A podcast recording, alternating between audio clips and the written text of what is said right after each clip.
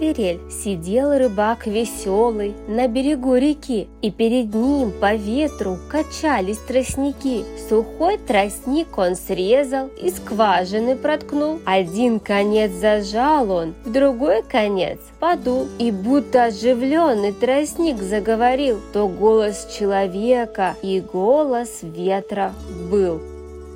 Свирель – русский народный духовой инструмент, изготавливается из крушины, орешника, клена или черемухи. Свирель представляет собой простую деревянную, иногда металлическую дудку. На одном конце ее есть свистковое устройство в виде клюва, а на середине лицевой стороны вырезаны разное количество игровых отверстий, обычно 6.